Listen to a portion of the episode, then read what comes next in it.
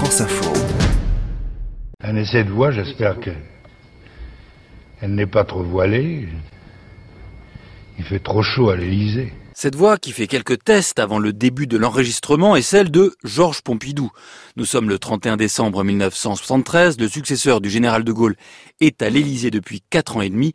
Les téléspectateurs découvrent le visage de leur président. Française, Français, il y a un an, en vous offrant mes vœux pour l'année 1973, je vous disais que ce serait une année d'expansion exceptionnelle et de grands progrès dans divers domaines.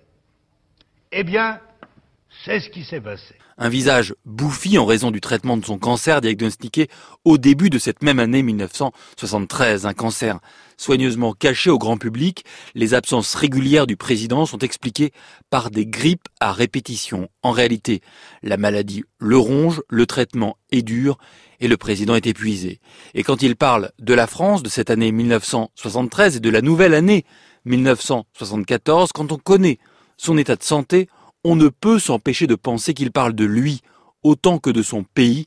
La fin d'année a été dure pour la France avec le choc pétrolier qui a brutalement fait exploser les prix du baril et l'année suivante s'annonce difficile pour le pays comme pour son président. Assurément, l'année 1974 risque d'être difficile.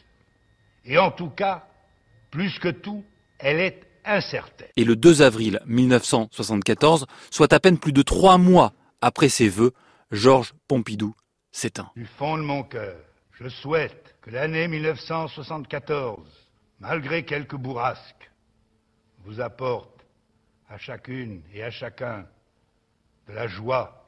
Bonne année, française, français. Bonne année et vive notre France